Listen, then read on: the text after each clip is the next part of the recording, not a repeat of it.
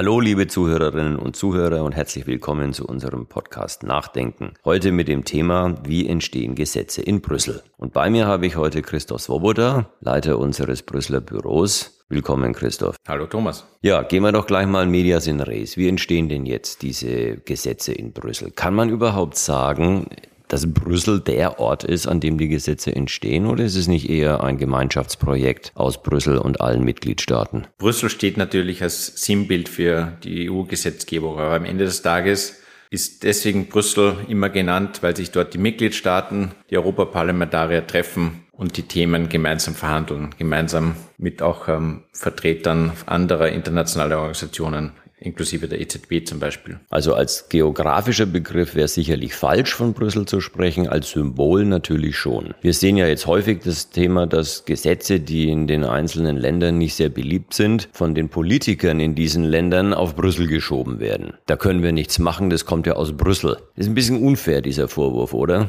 Ja, das ist aus zwei Gründen unfair. Erstens, weil die Mitgliedstaaten von Anfang an involviert sind und dabei sind. Weil die Kommission hat natürlich ein Interesse, nur dann einen Kommissionsvorschlag zu präsentieren, wenn, sie, wenn dieser Vorschlag Aussicht auf Realisierung und Erfolg hat. Das heißt, der muss dann auch in den Mitgliedstaaten angenommen werden. Das ist das eine. Das andere ist, dass die Mitgliedstaaten und manchmal auch zum Beispiel Minister an die Kommission herantreten und sie bitten, zu einem Thema tätig zu werden, weil sie das Problem auf nationaler Ebene allein nicht lösen können. Gesetzgebungsverfahren in der EU bedeutet Gemeinschaftsprojekt der Kommission, die das Initiativrecht hat, aber natürlich von Anfang an auch aller Mitgliedstaaten. Weshalb wir als BVI ja nicht nur ein Büro in Brüssel haben, obwohl die meisten Regeln aus Brüssel kommen, sondern auch in Berlin. Also wir machen auch europäische Lobbyarbeit in Berlin. Ja, aber auch ähm, reisen wir immer wieder zu den Ratspräsidentschaften. Wie du weißt, jedes halbe Jahr hat ein anderes Mitgliedstaat die Ratspräsidentschaft inne. Und das sind wichtige Player im Rat, die die Moderation für ein halbes Jahr übernehmen. Und daher tauschen wir uns auch immer mit der Ratspräsidentschaft intensiv im Vorfeld aus. Also so eine Richtlinie oder Verordnung entsteht ja zunächst mal dadurch, dass die Kommission sich an die Arbeit macht. Das Initiativrecht, wie du gesagt hast, liegt bei der EU-Kommission. Die EU-Kommission ist organisiert wie eine Regierung. Sie hat unterschiedliche Ministerien. In der Kommission nennen sich diese Ministerien Generaldirektionen. An der Spitze einer Generaldirektion gibt es einen Generaldirektor, das ist der Beamte, der administrative Kopf, und einen politischen Kopf, nämlich den Kommissar bei der für uns zuständigen Generaldirektion, der Generaldirektion FISMA für Finanzmärkte, wäre der Generaldirektor John Berrigan aus Irland und die Kommissarin McGuinness. Auch ungewöhnlich, oder? Zwei Iren an der Spitze eines Generaldirektoriums? Ja, das versucht man in der Regel zu vermeiden und meistens gibt es dann nach einem halben Jahr einen, einen Wechsel. Da muss dann der Generaldirektor in eine andere Generaldirektion wechseln, weil man verhindern will, dass ein Mitgliedstaat zu viel Einfluss auf die Entscheidungsebene hat. Wäre aber schon Ebene. bedauerlich, weil wir insbesondere mit John Berrigan sehr gute Erfahrungen gemacht haben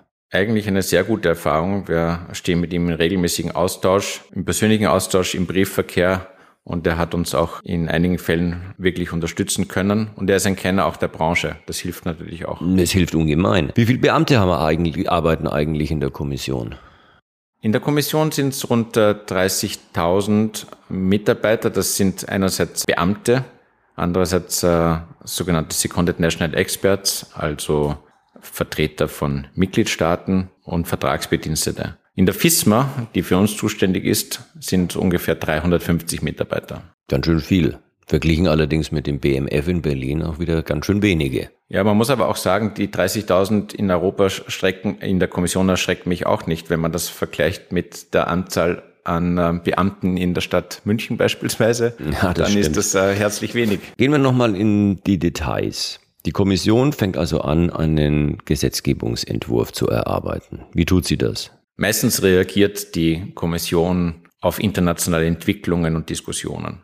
Wie jetzt beispielsweise Nachhaltigkeit, Klimaabkommen in Paris, wir müssen irgendwas machen zur Nachhaltigkeit. So. Genau, Europa hat sich committed, den Klimazielen zu entsprechen. Genau. Und daher musste man dann auch äh, das herunterbrechen, diesen, dieses politische Commitment zu operationalisieren und hat dann die Offenlegungsverordnung am Ende des Tages genau. äh, Wir haben die Offenlegungsverordnung bekommen, wir haben die Taxonomieverordnung bekommen, wir haben MIFID 2 bekommen mit der Nachhaltigkeit im Vertrieb. Also das ist also schon einiges entstanden. Aber der Weg dahin, der würde mich doch nochmal interessieren. Meistens fängt die Arbeit im Kleinen an. Will heißen, ein kleines Team in einer Abteilung, die fachlich zuständig für ein Thema ist, setzt sich hin und erstellt eine sogenannte Note, eine Art Briefingpapier für die Kommissarin, die dann entscheidet, ob sie in konkreten Fall tätig werden will, will heißen, ein Regulierungsverfahren anstrengt. Man darf ja nicht vergessen, auch die Kommission muss hier massive Ressourcen dafür zur Verfügung stellen. Das heißt, für die Kommission ist es entscheidend zu schauen, ist es realistisch,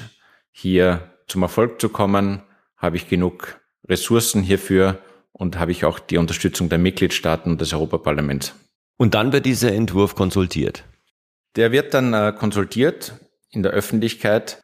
Das heißt, äh, da bringen sich dann alle Interessensvertreter, die unterschiedlichen Stakeholder. Das sind äh, nicht nur Firmen und NGOs, das sind auch viele Verbände, insbesondere Verbände, aber mit anderen Worten, mit anderen Regionen, Worten, Mitgliedstaaten. kommt die ganze Lobbyistenschar ins Spiel. Und Richtig. die können dann diesen Entwurf kommentieren und das tun sie ja auch fleißig. Wie viele Lobbyisten gibt es denn in Brüssel? Äh, man schätzt so 30.000. Also genauso viele Leute, wie in der, in der Kommission arbeiten. ja, auf einen Beamten kommt da ein Lobbyist. Das ist nur unverhältnismäßig weniger als in den USA.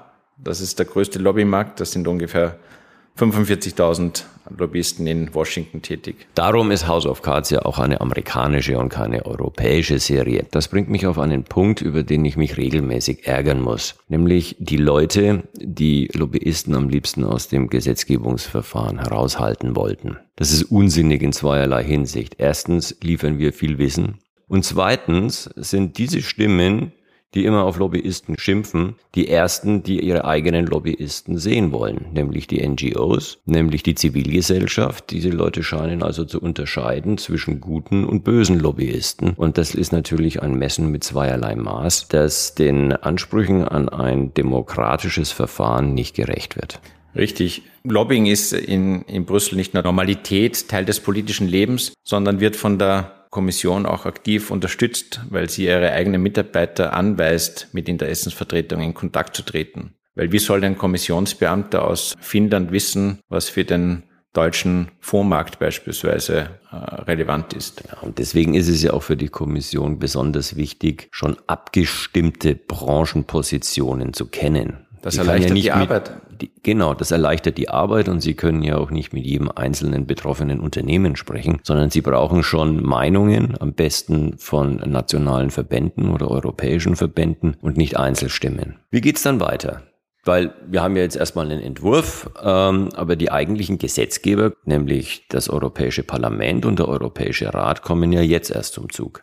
Richtig. Die Kommission veröffentlicht diesen Entwurf und schickt ihn gleichzeitig an das Europäische Parlament und an den Rat. Und der Rat ist ja die Vertretung der 27 Mitgliedstaaten. Zuerst beginnt in diesen beiden Vertretungskörpern die politische Arbeit getrennt. Und am Ende dieser Findungsphase und Positionierung treten dann Rat und Parlament gegenüber und verhandeln hart in sogenannten Triloggesprächen. Triloggespräche sind übrigens ähm, nicht öffentlich und äh, finden hinter verschlossenen Türen statt. Genau, weil bislang war ja alles schön transparent und äh, durchaus demokratisch, man kann schon fast sagen basisdemokratisch, aber jetzt kommen die geschlossenen Türen. Apropos transparent, es gibt eine gewichtige Ausnahme, nämlich äh, der Rat. Der Rat ist im Vergleich zum Europäischen Parlament überhaupt nicht transparent. Die ganzen Ratsarbeitsgruppensitzungen auf Expertenebene finden unter Ausschuss der Öffentlichkeit statt. Die ganzen Unterlagen, die diskutiert werden, sind vertrauliche Unterlagen und Dokumente. Und trotzdem müssen wir als Lobbyisten wissen, was dort geschieht.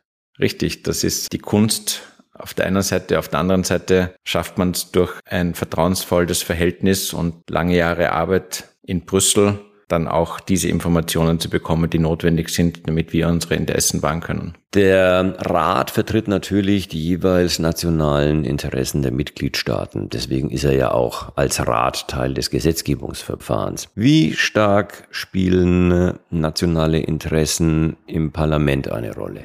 Nun, erstens gibt es im Parlament keinen Fraktionszwang. Und zweitens gibt es keine Regierungsmehrheit wie in den nationalen Parlamenten. Und das führt dazu, dass einerseits zu jedem Thema eigene Mehrheiten gefunden werden müssen und zum anderen dass oft entlang nationaler Linien abgestimmt wird. Will heißen, die französischen Abgeordneten sind meistens eher einer Meinung. Ja, oder die italienischen, wie jetzt unlängst bei der Frage, wer Nachfolger von Steven Major als Vorsitzender der ESMA wird. Da hatten wir eine Italienerin, die äh, Frau Tignali, die sonst immer sehr stark die äh, Frauenkarte spielt, in diesem Fall aber nicht. Da stand nämlich der deutschen Frau Verena Ross der Italiener Carmine Di Noia gegenüber. Und natürlich haben die italienischen Abgeordneten allen Bekenntnissen zu Quoten zu, zum Trotz in diesem Fall für ihren Landsmann gestimmt. Richtig. Und da hat sich insbesondere eben diese von dir genannte italienische Abgeordnete, die nämlich auch Ausschussvorsitzende ist, sehr weit aus dem Fenster gelehnt. Es ist dann trotzdem Verena Ross geworden, aufgrund einer doch ziemlich klaren Mehrheit, die sie dann erhalten hat. Aber da sieht man schon, dass nationale Interessen eben nicht nur im Rat, sondern auch im Parlament eine große Rolle spielen. So, wir haben dann den Trilog. Das ist eine relativ verschlossene Angelegenheit. Es ist schwer zu erfahren, wer dort was gesagt hat. Und am Ende steht dann Level 1 einer Richtlinie oder einer Verordnung. Dann gibt's aber ja noch Level 2 und 3.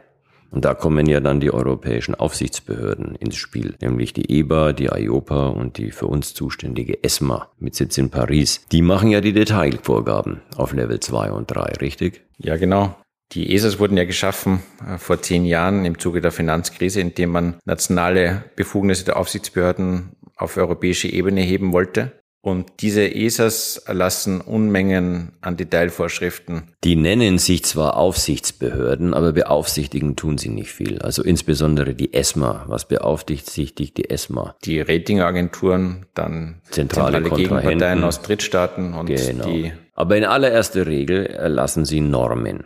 Sie erlassen Normen, die Gesetzeskraft haben und einen großen Teil der Regeln darstellen, denen unsere Branche folgen muss. Und das obwohl sie nicht demokratisch legitimiert sind, obwohl sie aus Beamten bestehen und nicht aus gewählten Abgeordneten. Da fällt diesen Behörden schon eine erhebliche Macht zu. Und problematisch ist es insbesondere dann, wenn diese ESAs versuchen, Politik zu machen. Was sie tun. Zum wie, Beispiel. Wie wir uns an Stephen Major erinnern können, der jahrelang für ein Provisionsverbot lobbyiert hat. Das geht schon sehr weit, meine ich, bei der Interpretation seines Mandates als Behördenchef.